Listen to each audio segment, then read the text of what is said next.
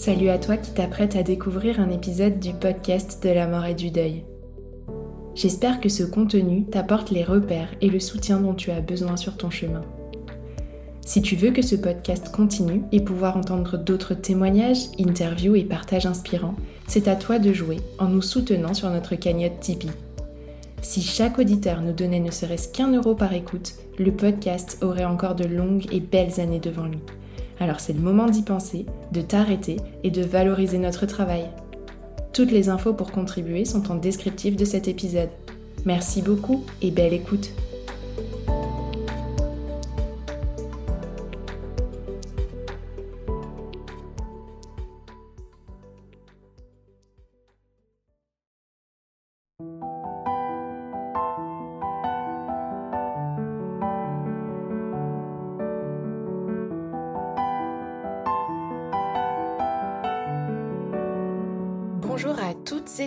bienvenue sur le podcast de la mort et du deuil, le podcast destiné aux endeuillés d'hier, d'aujourd'hui et à ceux de demain aussi, dans l'espoir de leur apporter une petite bulle de réconfort. Je suis Tiffany, accompagnante professionnelle du deuil et créatrice de ce podcast aux côtés d'Elsa Doll en charge de la technique. Vous le savez, un podcast ne peut briller qu'avec votre soutien. Alors si le cœur vous en dit, c'est le bon moment d'appuyer sur pause et de vous abonner sur votre plateforme d'écoute préférée pour lui envoyer le signal que ce podcast mérite d'être mis en avant. Ce mois de juin nous invite à célébrer les parents. Alors, j'ai eu à cœur de mettre en lumière ceux qui ont perdu l'un, l'autre ou même les deux leurs. Vous entendrez donc une série de témoignages de personnes touchées par cette épreuve à la fin de l'adolescence ou à l'âge adulte. Une prochaine série sera consacrée plus spécifiquement à la perte d'un ou des deux parents dans l'enfance, pour que, comme toujours, chacun puisse trouver résonance avec son propre vécu par ici. Je vous souhaite une belle écoute.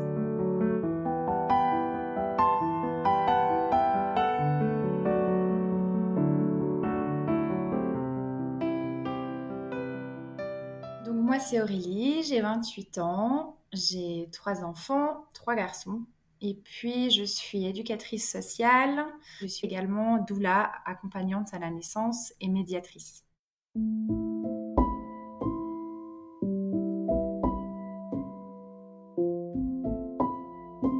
Alors, mon papa, il s'appelle Tiziano. Il est italien, il vient du nord de l'Italie, de deux parents qui, ont immigré euh, au début de, l'âge adulte. Donc euh, les parents de mon papa, je les prénomme Nono et Nona, comme en Italie.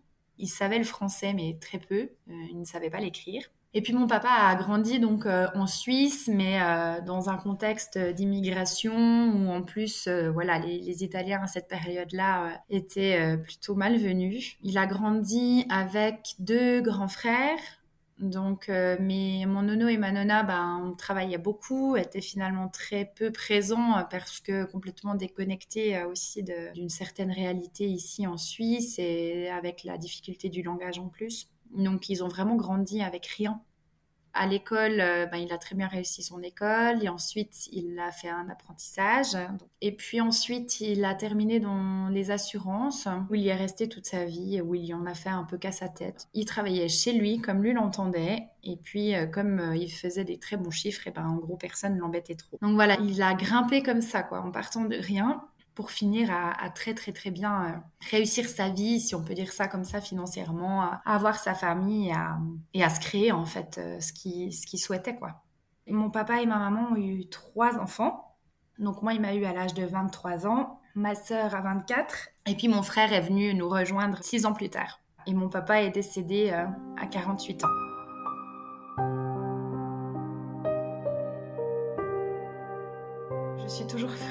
Parce que quand je dois décrire qui était mon père, voilà, j'arrive pas à, le traduire en mots.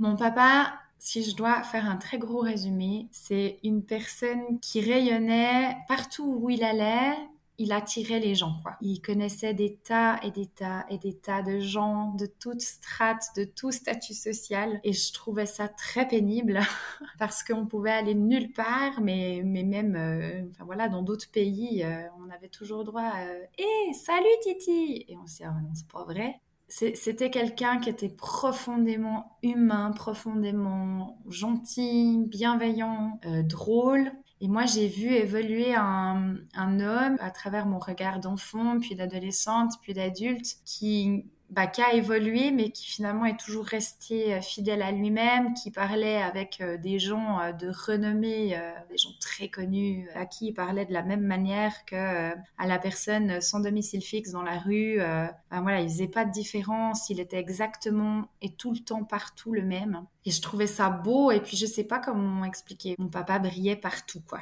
Mon papa, c'était quelqu'un de fou. Euh, j'ai des souvenirs euh, d'enfance où il invitait ses copains à la maison et où c'était une fiesta pas possible. Il y avait la musique à fond, de la musique italienne. Euh, j'ai des souvenirs où il prenait des bombes de crème à chantilly qui sprayaient au plafond et qu'il attendait que ça tombe et, des moments où il nous prenait, il nous faisait voler dans les airs. il était capable de se mettre à danser dans la rue et à chanter. Ça, ça, c'était mon papa. C'est mon papa qui tout d'un coup décidait de monter sur les tables, puis de danser, puis de se déguiser, et puis enfin voilà. Mais il y a aussi l'envers du décor. Souvent les gens y croient que je me rappelle pas, mais si si, c'est aussi quelqu'un qui était euh, extrêmement anxieux, extrêmement nerveux, qui était maladivement euh, exigeant envers lui-même, mais aussi envers sa famille, envers nous. Même s'il était fier, même si, enfin voilà, il, y avait quand même toujours, euh, toujours quelque chose d'inatteignable un peu. Et puis ça, c'est quelque chose qui l'a rongé. je crois que je pourrais dire qu'il a rongé toute sa vie, oui peur de beaucoup de choses aussi, de pas avoir assez, de qu'il arrive quelque chose. Donc il avait des phases où comme ça où il était extrêmement bien, etc. Et puis d'autres où c'était des phases qui étaient vraiment bien plus compliquées, où on avait quelqu'un qui était euh, qui était en souci. Enfin c'était plus que du souci, qui était qui était angoissé en permanence un père qui était euh, en même temps très euh, bah, très sanguin et, très colérique comme ça qui était complètement happé par ses émotions mais ça je l'ai compris bien plus tard il y avait une, pureté peut-être dans toutes les gammes d'émotions, mais qui était euh, pure et, instinctive. Puis une folie, une folie en fait de vivre avec aucune barrière, aucune limite, sans filtre. Mon papa, il était sans filtre. Alors ma relation avec mon papa, encore une fois, pour moi, elle est très particulière et très difficile à mettre en mots. Je trouve qu'il y a beaucoup de choses qui nous liaient, qui, euh, où il n'y a pas de mots qui existent pour décrire. Selon ma maman, déjà à peu près vers l'âge de mes six mois, quand mon papa partait, je hurlais. Plus tard, dans mon enfance, mais finalement pas si tard que ça, moi j'ai déjà des souvenirs très très jeunes, hein. très très jeunes. Je ressentais une, quand mon papa partait, un déchirement si je dois essayer de mettre ça en mots, je crois que ce serait ça. Ce serait vraiment un déchirement avec aucune rationalité là-dedans parce que finalement, il partait au travail et j'ai le sentiment, en tout cas le souvenir de, comprendre ça, qu'il partait pour travailler, que c'était pas un abandon, que c'était pas... Mais j'avais une, une angoisse, une peur viscérale vraiment. Et je me souviens être tombée dans les pommes aussi quand euh, mon papa partait où j'ai déjà les premiers souvenirs, euh, comme mon papa rentrait très très tard euh, du travail, hein. je devais aller me coucher et pour moi la nuit a toujours été compliquée, encore maintenant. Et j'ai ma maman qui me disait, non mais Aurélie, euh, tu attends pas papa avant de dormir. Oui, oui. Et quand j'entendais la poignée se baisser et tac, la porte qui s'ouvrait, ça faisait ni une ni deux. Et je peux vous le dire, ce que vous allez entendre là, c'est exactement la même intonation que quand j'étais enfant. C'était vraiment le Papa, tu viens me dire bonne nuit puis à l'adolescence, pas simple parce que bah, j'ai commencé à grandir, à vouloir sortir. Je vous laisse imaginer euh, qu'avec un papa italien, bah, il y a certains clichés dont on faisait bien partie. Donc j'avais pas le droit de sortir. Les premières fois où j'avais le droit de sortir, je pense que j'avais 16 ans et demi. Euh, j'ai eu le droit de sortir, je m'en souviendrai encore toute ma vie quand ils m'ont dit euh, oui, oui, tu peux sortir. Et je me suis dit, alléluia, c'est bon, c'est le début de ma vie. Et tu rentres à 22 heures. Hein? Non mais le bar il ouvre à 22h. Ah bon? Ah bah tant pis, tu restes à la maison. Voilà, ça a été euh, voilà les, premiers amours où mon papa acceptait pas, où c'était compliqué quoi euh, de, laisser euh, de la place à un autre homme. Il a toujours été extrêmement protecteur. Et puis, ben, d'un autre côté, euh, des discussions qui sont de plus en plus d'adulte à adulte, avec un partage, un début de partage euh, sur euh, des choses que je pouvais vivre, des sensibilités que je pouvais vivre et traverser, que, que j'avais le sentiment d'être seule à, à connaître, où j'ai petit à petit commencé à m'en ouvrir à mon papa, et où je retrouvais finalement beaucoup de mes fonctionnements et puis de ma manière de comprendre et d'aborder le monde de la même manière que lui parce que je suis aussi une personne qui suis extrêmement angoissée, qui suis extrêmement anxieuse. J'appelle ça mon, monstre en fait. C'est mon monstre qui est là, un peu tapis dans l'ombre. Puis il y a des fois où il prend pas trop de place, puis il y a des fois où il prend énormément de place. Il y a quelque chose de beau qui a commencé aussi à se construire. Quand je suis partie de chez mes parents, j'ai découvert une relation que j'estimais saine avec mes parents et j'ai trouvé tellement beau de découvrir ça, de découvrir cette relation un peu plus d'adulte à adulte, en gardant aussi bien sûr une position d'enfant, mais c'était tellement plus serein et plus doux que pour rien au monde je serais retournée, rien que pour conserver ça en fait.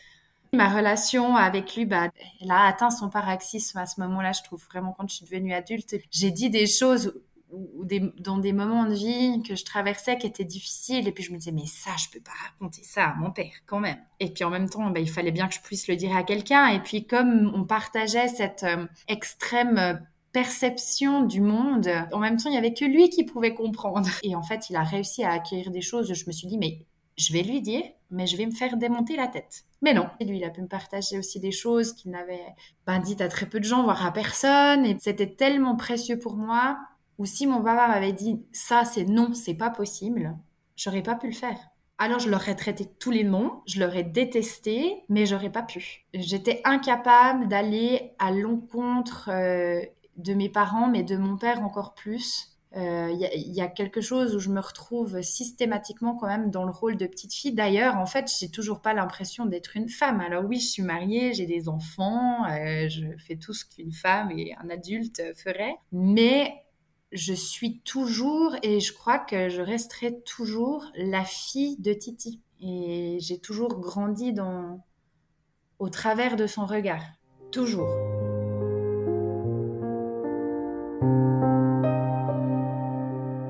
Euh, mon papa, il appelait ma, ma nonna 15 fois par jour. Sans exagération, vraiment. Hein, tout le temps, à tout bout de champ, aux toilettes, euh, sur la route, n'importe quand, pour ne rien se dire. Et en fait, nous, on a un peu reproduit ce schéma-là, alors pas à cette fréquence-là, mais on s'appelait plusieurs fois par jour, deux, trois fois par jour, quand il était en route. Euh, enfin voilà, on s'écrivait des messages pour euh, rien se dire forcément, mais juste un petit mot, un petit je t'aime, t'es où, tu fais quoi. et puis ça, depuis l'enfance, je lui demandais de systématiquement m'écrire un message quand il rentrait à la maison, puisqu'il était toute la journée sur la route, il était épuisé. Bien souvent, il oubliait et j'étais capable d'appeler à 2 heures du matin sur son portable, s'il répondait pas sur le portable de ma mère, si elle répondait pas sur le fixe. Et quand il répondait et, qu je lui disais, bah tu m'as pas écrit de message, mais, mais c'est 2 heures du matin, ça va pas, faut que t'arrêtes. Hein. Et puis je disais, oui, oui, bah d'accord, faut que j'arrête. T'es rentrée. Oui, je suis rentrée. Ok, super, bonne nuit. Et voilà, ça, ça, a toujours été ça. Maintenant, avec mon chemin de deuil et tout ce que ça a généré chez moi, je me rends compte que ça a été toute ma vie quelque chose que j'ai porté, la peur de perdre mon père. Ça a toujours été présent en moi, très fort.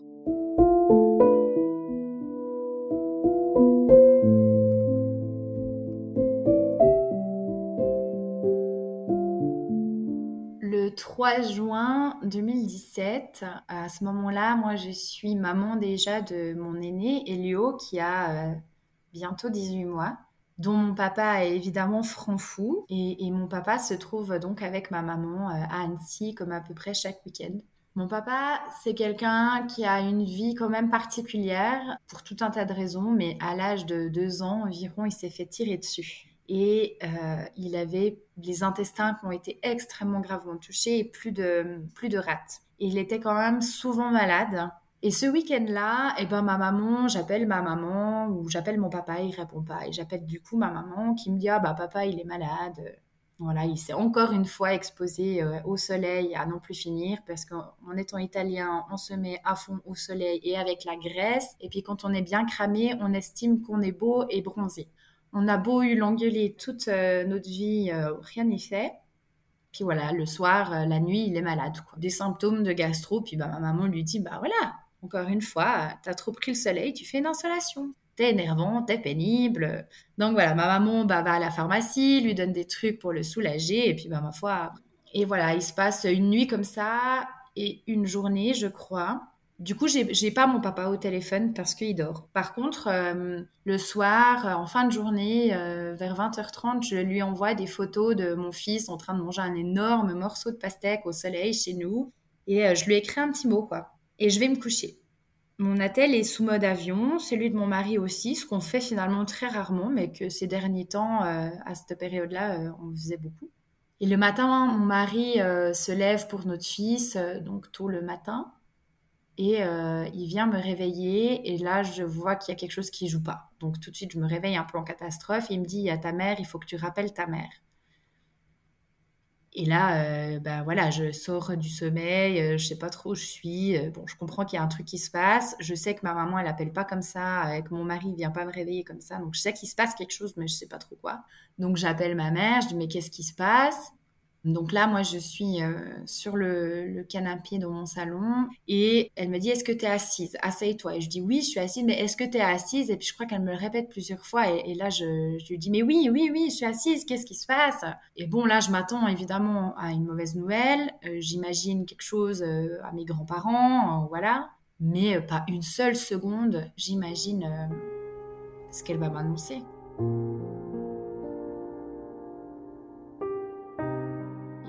Elle me dit Aurélie, papa est décédé.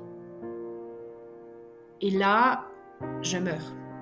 Je meurs. Il n'y a pas d'autre mot en fait. À l'intérieur de moi, ça, ça explose, ça se noie, ça se désintègre. Oh, je, ouais, j'ai mon monde qui s'ouvre sous mes pieds et là, c'est une descente euh, sans fond. C'est une descente et je descends et je descends et je descends et ça s'arrête pas. Et tout d'abord, je lui dis mais non, maman arrête, c'est pas drôle. Euh, puis elle me dit non, Aurélie, euh, écoute, papa est décédé cette nuit. Euh. et là, je, je, lui répète en boucle arrête, maman, c'est pas drôle. Et je rigole. Et, je rigole et je dis arrête, c'est pas drôle, c'est pas drôle. Et puis il me dit non, c'est pas une blague. Et là, je lui raccroche au nez, j'appelle mon papa et répondeur et je rappelle et je rappelle et je rappelle et je rappelle jusqu'à ce que ma mère réponde sur le téléphone de mon papa. Et, là, c'est un peu flou parce que ça reste, un, ça reste encore un traumatisme que j'arrive pas encore euh, à travailler. Et je, crois que je, raccroche et là, je, je, hurle. Et en fait, je pousse un hurlement. C'est un cri comme j'ai jamais entendu. J'ai accouché trois fois. J'ai vécu des choses aussi difficiles, mais le cri que j'ai poussé ce matin-là, c'est quelque chose qui va m'habiter et qui va résonner toute ma vie. C'était pas humain, c'était euh, c'était pas humain en fait, c'était pas humain. Et à partir de là, c'est un peu le flou. Je fais des crises d'angoisse, je m'évanouis. Et en même temps, il y a mon fils qui est là, qui comprend rien. Et là, j'essaye de contenir un petit peu ce qui est en train d'exploser à l'intérieur de moi. Je suis en train de monter à la vallée de Jean en voiture et là, j'ai plus mon fils. Et là, je sens que en fait, je pars. Je décompense. Je pense que la chance que j'ai eue, c'est qu'ayant travaillé avec des, personnes à troubles psy, je suis bien au fait de ces mécanismes. Et puis, j'ai eu le réflexe de dire à mon mari, ça va pas, il faut que tu m'emmènes à l'hôpital. Et à partir de là, j'ai lâché. Donc, je répétais en boucle euh, un dit mon papa, c'est pas vrai, t'es pas mort. Un dit mon petit papa, c'est pas vrai, t'es pas mort. Et j'ai répété ça pendant tout le trajet, en fait j'avais les yeux fermés et je me souviens être incapable de les ouvrir. C'était impossible. J'étais partie euh, très loin. J'étais en crise de tétanie, donc mon corps il était crispé. J'avais les doigts en crochet. Enfin, c'était, je pouvais plus bouger. En fait, mon corps c'était, c'était devenu de la pierre. J'ai le souvenir d'avoir entendu mon mari me parler, mais de très très loin. Et après, le souvenir que j'ai, c'est euh, d'arriver à l'hôpital. Pourtant, je voyais rien, hein, mais je pense que de par les discours, je comprenais un peu où on était. Ils m'ont mis sur une chaise roulante et puis ben, c'était à l'hôpital de, la Vallée de Joux où tout le monde connaît mon papa. Donc ils m'emmènent aux urgences et puis bah là, euh, pas de chance pour moi, je tombe sur la cousine de ma maman qui est urgentiste et qui connaît du coup très très bien la famille et qui apprend le décès de mon papa comme ça. Donc c'est un choc pour elle.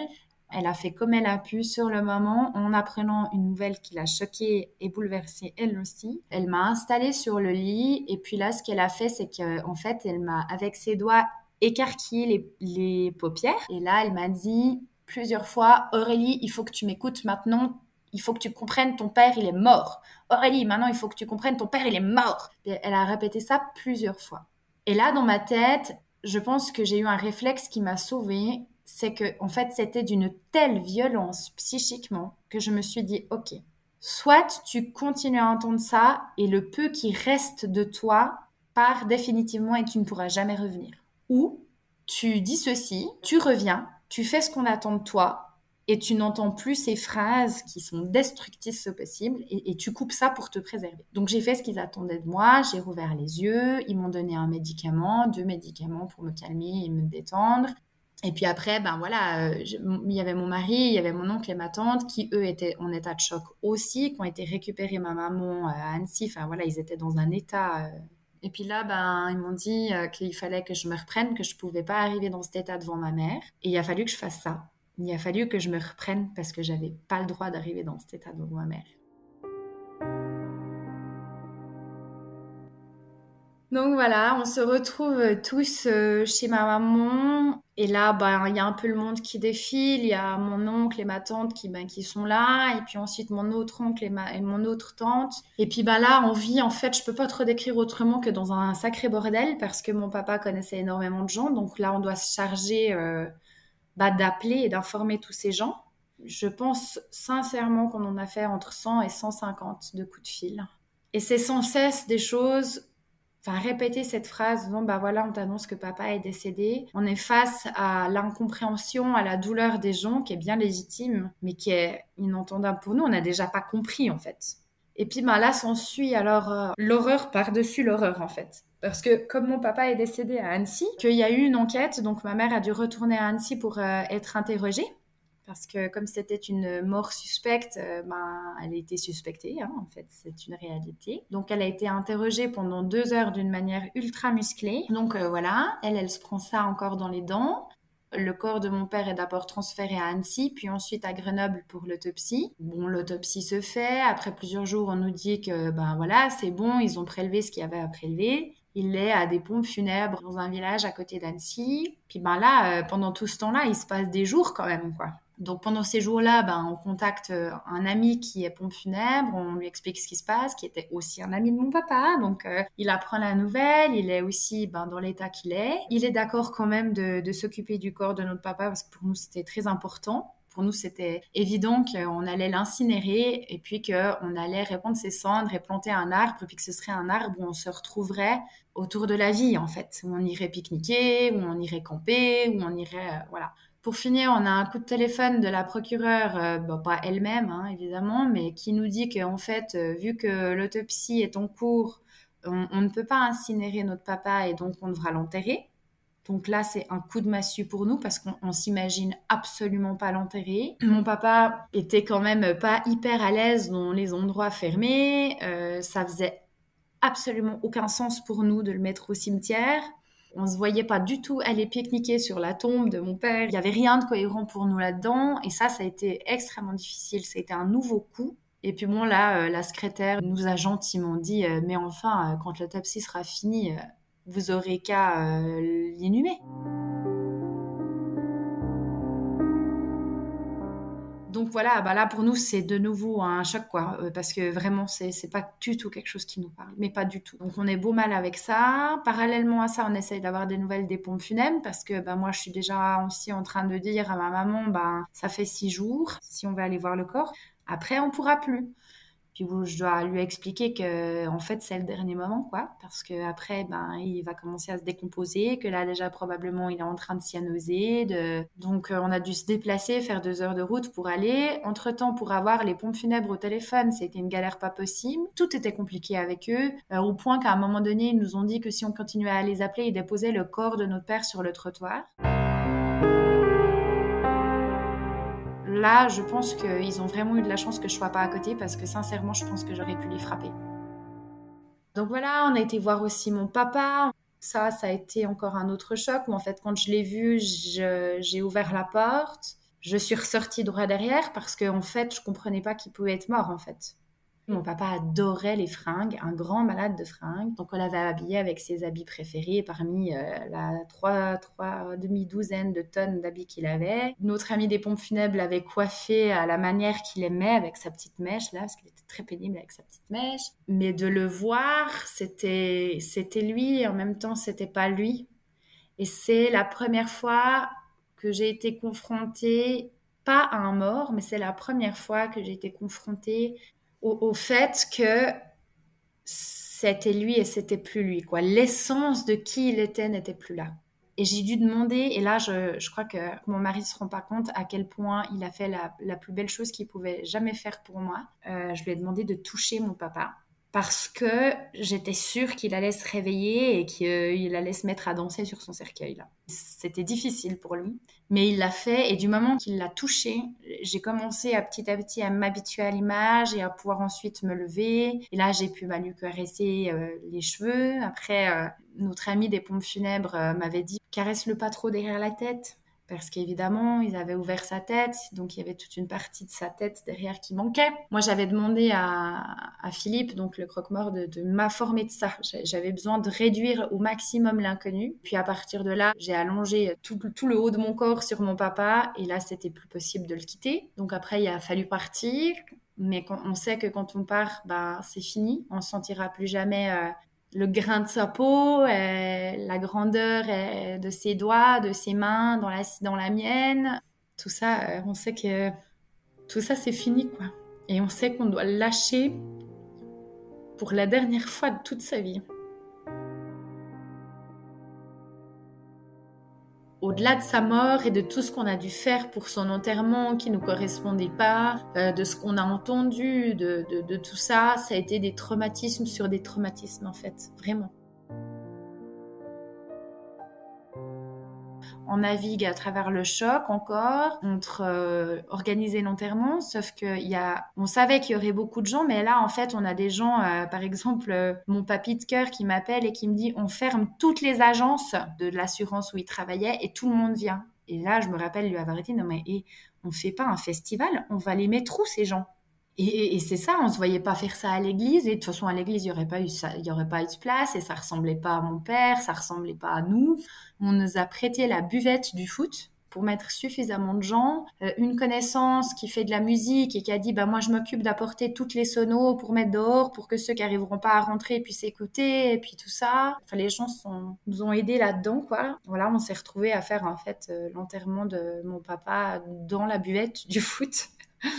Et en même temps, ça faisait complètement sens. Et euh, voilà, on lui a rendu un très bel hommage. Mais en même temps, euh, enfin, en tout cas, moi, je, voulais voir personne, en fait, parce que ces gens, s'ils étaient là, c'est parce que mon père, il était vraiment mort. Donc, du coup, je leur en voulais d'être là. Je voyais le regard des gens qui étaient désespérés et j'avais envie de leur dire, mais euh, si vous, vous êtes désespérés, alors moi, je suis quoi? Je suis restée vraiment juste en lien avec mon papa à ce moment-là. Et après euh, l'enterrement, ben en fait, il y a la verrée. Et c'est quelque chose que j'ai jamais compris et qui a été euh, profondément faux pour moi. Je comprenais pas comment on pouvait se retrouver autour d'un verre de vin et autour de bouffe, qu'alors mon monde venait de mourir, que je savais pas si j'allais vivre, que je savais pas comment on allait vivre et que je voyais tous ces gens qui euh, avaient séché leurs larmes et qui buvaient un verre et qui mangeaient des chocolats, mais c'était tellement incongru pour moi, c'était tellement... Euh, pour moi, c'était impoli en fait. Et je me suis retrouvée seule dans mes raisonnements qui sont... Euh, bah, qui sont pas les mêmes, qui sont pas mieux, qui sont pas moins bien, qui sont juste différents, mais très différents. Je me suis aussi pris de plein fouet cette conscience que plus jamais personne sur cette planète allait pouvoir comprendre comment je percevais et vivais le monde.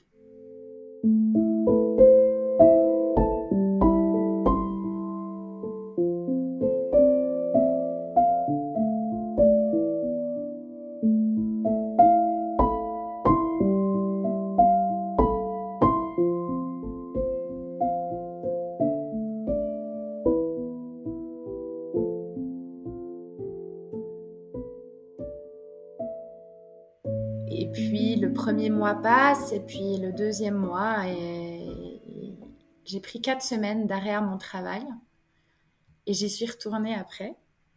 À ce moment-là, je travaillais avec des personnes en situation de handicap physique, mental et psychique. Ma chef a été adorable. Elle m'a dit Tu prends le temps qu'il te faut. Sauf que je viens d'une famille où on s'arrête pas de travailler. Si tu es malade, tu vas travailler. Si tu es euh, blessé, tu vas travailler. Tu serres les fesses et tu vas travailler. Et je suis déjà la seule à avoir pris un mois, quoi. Et puis j'ai fait ce que beaucoup me recommandaient de faire. Et cette première fois au travail, je suis arrivée au travail, j'ai vu mes résidents qui évidemment n'ont aucun filtre.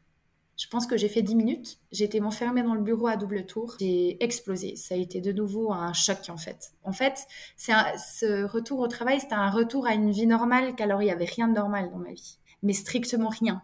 Et, revenir à des horaires, à aller travailler, à remplir des objectifs, à s'occuper des résidents, euh, c'était pas possible. Et là, j'ai, bah, de nouveau, j'ai fait une énorme crise d'angoisse et puis ça a été, euh, ouais, ça a été traumatisant encore une fois, quoi. Et j'aurais dû m'écouter et j'aurais pas dû retourner tout de suite et j'aurais dû prendre le temps qu'il me fallait.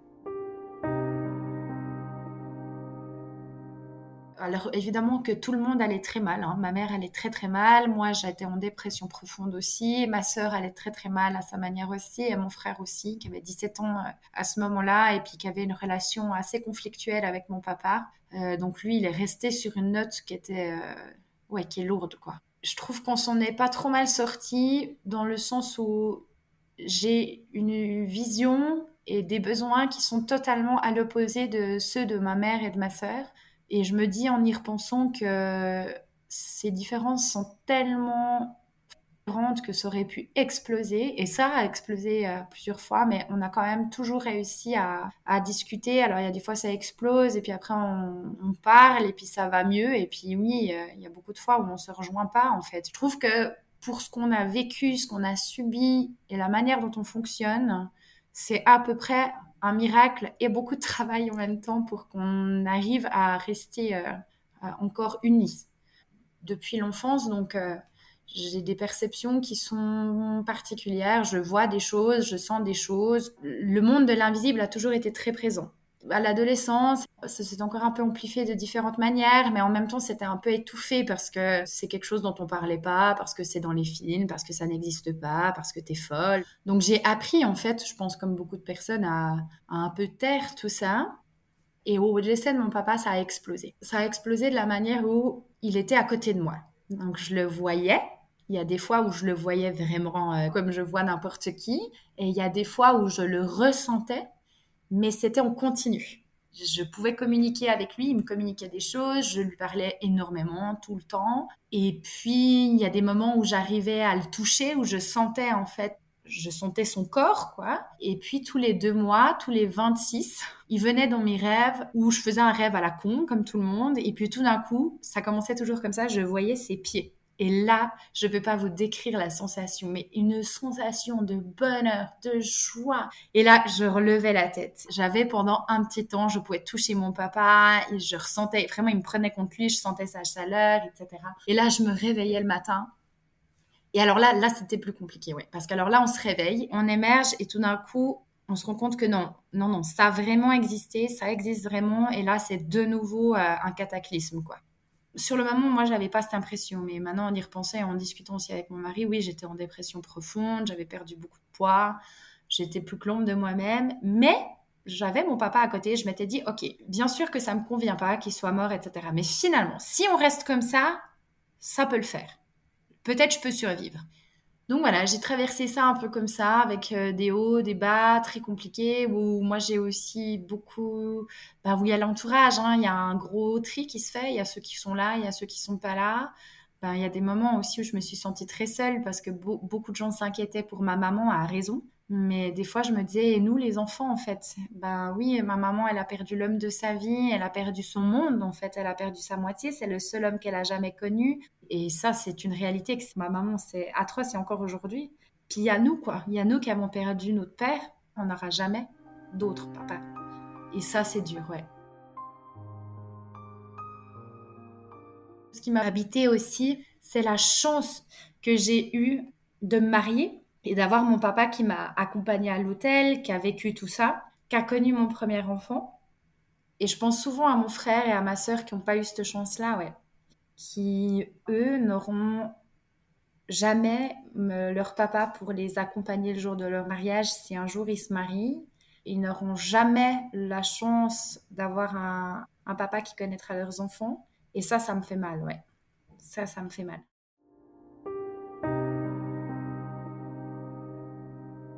Avant le décès de mon papa, ça faisait déjà euh, un ou deux mois qu'on essayait d'avoir notre deuxième enfant. Et avec mon mari, on avait discuté, puis ben, on s'était dit que finalement, cette petite âme, elle s'incarnera quand euh, ce sera le juste moment pour elle, et puis euh, qu'on laissait aller. On a décidé de ne pas mettre en pause, en stand-by, et qu'on laissait aller, et que quoi qu'il se passe, ce serait le bon moment. Même si ça arrivait dans un moment qui était difficile. Au mois d'octobre, je découvre que je suis enceinte. Donc on est très heureux et en même temps ça intervient dans un moment de notre couple aussi où ben, ça va pas très bien je lui en veux de pas comprendre, je lui en veux aussi un bout de pas souffrir. Alors il souffrait, hein, mais euh, de pas souffrir autant que je souffre. Il y a plein de choses qui se mélangent, mais on est, euh, voilà, on est heureux de cet arrivé. Mais dès le départ, vraiment les, premiers jours, je dis à mon mari, euh, il y a quelque chose qui joue pas. C'est une lutte permanente en fait, de se dire que ça va aller. Et je me raisonne et je me dis, ben oui, oui, oui, c'est moi qui ai peur, c'est moi qui m'angoisse. Je vis dans la joie de cette arrivée et en même temps dans le désespoir le plus complet parce que je ne peux pas accueillir cet enfant qu'alors mon père n'est plus là. Je ne peux pas mettre au monde un enfant que mon, papa ne, connaîtra pas. C'est pas possible. Et en même temps, je ne peux pas me réjouir de cet enfant et être dévastée du départ de mon papa. C'est quelque chose qui est compliqué à gérer et en même temps, j'en parle beaucoup à mon papa aussi qui est toujours là finalement à mes côtés d'une manière, d'une autre, que je ressens et que je sens très fort. On émerge un peu là-dedans, chacun fait un peu son chemin. Et moi, aux 5 mois, à 5 mois et demi de grossesse, 9 mois après euh, le décès de mon papa, j'apprends que le fils que je porte ne va pas pouvoir vivre. Donc je dois accoucher par voie basse. Donc je vis un accouchement, euh, voilà, comme n'importe quel autre accouchement, si ce n'est que c'est celui euh, où je vais donner la vie et la mort le même jour. Mon fils Noé naît. Il reste vivant environ une heure contre ma poitrine avant de, de mourir. Et puis ben, après, ben, j'ai dû aussi gérer le, le, deuil de mon fils, euh, de Noé, par-dessus celui de mon papa. Arrivé au une année du décès de mon papa, une année moins trois semaines. Je dormais, c'était 3 heures du matin et tout d'un coup, je me réveille euh, en sursaut et je vois mon papa euh, en face de mon lit, ce qui est pas très surprenant pour moi.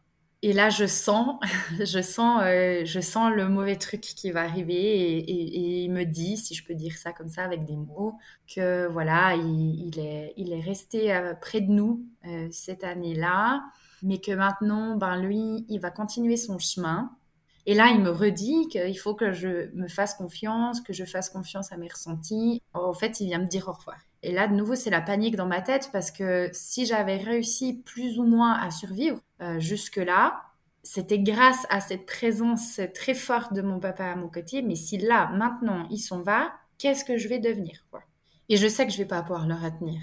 Et je sais aussi qu'il sera toujours là parce que mon papa, il tient toujours ses promesses. Toujours, toujours mais je, sais qu'il m'échappe.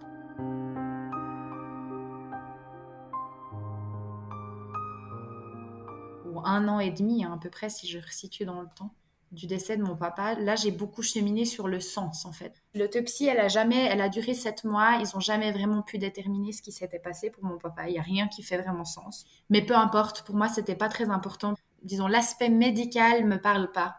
J'avais besoin de comprendre pourquoi mon papa était parti à ce moment-là et en même temps, je savais que c'était juste. Il a toujours dit aussi qu'il mourrait jeune. Alors en même temps, c'était pas trop une surprise pour nous parce qu'il était tellement hypochondriaque qu'on se disait évidemment que quand t'as peur de tout, euh, tu peux que croire que tu vas mourir jeune. Mais en fait, en y réfléchissant et en me repassant en boucle tous ces moments, euh, je crois que mon papa, il savait. Je suis même sûre en fait qu'il savait. C'était pas conscient ou en tout cas pas totalement, mais je crois qu'il savait. Et c'est un homme qui a vécu en 48 ans qui a vécu trois vies. Il vivait d'une telle intensité et un tel rythme que en fait, même si ça me fait mal et que ça me met en colère de le dire, je crois que ça fait sens. Oui, je crois que ça fait sens quand on vit une vie pareille, au rythme auquel il l'a vécu et à l'intensité à laquelle il l'a vécu. C'est pas possible de vivre une vie jusqu'à 80, 90, 100 ans. C'est pas possible. Et après, ça me faisait beaucoup aussi réfléchir sur ce sentiment d'angoisse profonde de perdre mon père que j'ai eu depuis très jeune aussi. C'est comme si c'est venu, euh, évidemment, quand il est mort, c'est venu éclater ça en moi en me disant, euh, voilà, je savais, je savais et j'ai rien pu faire. Ça a été très particulier et très dur aussi pour moi à gérer dans mon deuil. Donc j'ai fait tout ce que j'ai cheminé moi à travers euh, mes ressentis, mes perceptions, mes raisonnements, mes souvenirs. Et j'ai été voir aussi une dame qui est par la suite devenue une amie, qui travaille sur en fait les mandats transgénérationnels et puis qui coupait les liens qu'on porte de génération en génération et qui nous appartiennent plus, entre autres. Mais, euh, voilà, ce qu'elle m'a apporté à ce moment-là, c'est venu emboîter les pièces du puzzle. Et j'ai pu trouver du sens dans son départ à mon papa, même si j'étais pas d'accord avec. Mais ça faisait sens. Et ça, c'est quelque chose qui m'a quand même beaucoup, euh, ouais, je crois oui, qui m'a beaucoup apaisé, qui m'a beaucoup aidé.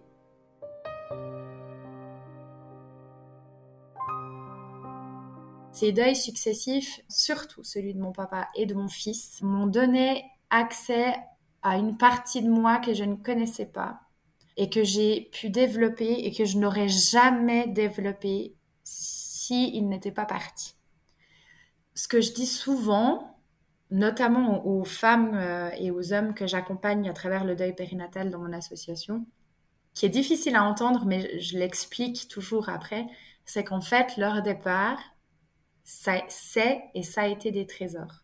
Alors, je préférerais ne pas avoir découvert ces trésors, c'est sûr, et garder mon papa et garder mon fils. Ça, c'est certain. Mais en partant, ils m'auront laissé ces cadeaux de d'ouvrir quelque chose en moi euh, et de construire quelque chose que j'aurais jamais imaginé. J'ai découvert une force que jamais j'aurais pensé avoir. Jamais j'aurais eu le courage de tout quitter pour tout recommencer différemment. Jamais. Je sais que tout peut arriver que tout le monde peut mourir à n'importe quel moment. Je le savais déjà avant, mais maintenant, non seulement je le sais, mais je le sens. Et ça m'a donné une urgence de vivre, en fait, et de vivre pleinement, en fait. Donc, tout ce qui me parlait qu'à moitié avant, ben, je le fais pas. Et leur décès m'a vraiment apporté ça, c'est-à-dire que, ouais, j'ai compris que j'en avais qu'une de vie, que je ne savais pas quand elle allait s'arrêter, que je ne savais pas où, que je ne savais pas quand, que je ne savais pas comment, et que en attendant, eh ben j'allais vivre. Et j'ai eu le sentiment d'avoir commencé vraiment à pleinement vivre qu'après leur départ.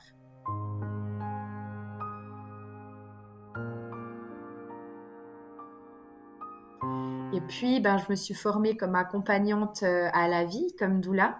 Et, et dans mon travail de doula, d'accompagnante à la naissance, et ce que j'ai découvert en accompagnement en accompagnant euh, mes morts, en fait, j'en suis arrivée à ben voilà, j'accompagne la vie, j'accompagne, j'ai accompagné la mort plusieurs fois. Et en fait, la similitude que je retrouve, c'est au moment où la vie arrive, au moment où la vie part, je touche une espèce de pureté, d'essence. Vraiment, j'arrive à une pureté absolue. Mais cet instant-là, quand je le vis, c'est un moment qui est incroyable. Je ne peux pas le décrire. C'est juste une chance de pouvoir accompagner ces moments.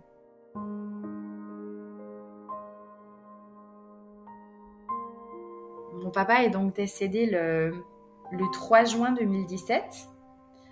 Mon fils est décédé le 20 mars 2018. Et je suis retombée enceinte le 2 juin 2018.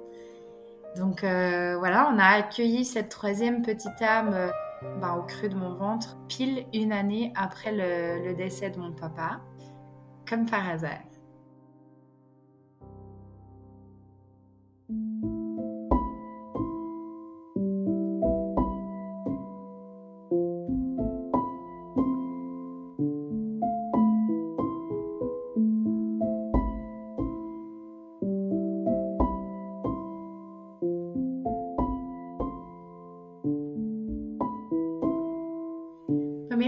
De m'avoir laissé cet espace. Ce que je retiens surtout, c'est à quel point euh, nos morts aussi traumatiques, aussi, euh, aussi tristes, aussi désespérées ou aussi belles et douces qu'elles soient, je trouve que c'est vraiment des magnifiques cadeaux de transformation et, et qu'on on peut aussi cheminer pour que ce soit beau. Et je pense qu'on a beaucoup de choses à apprendre et à comprendre de la mort.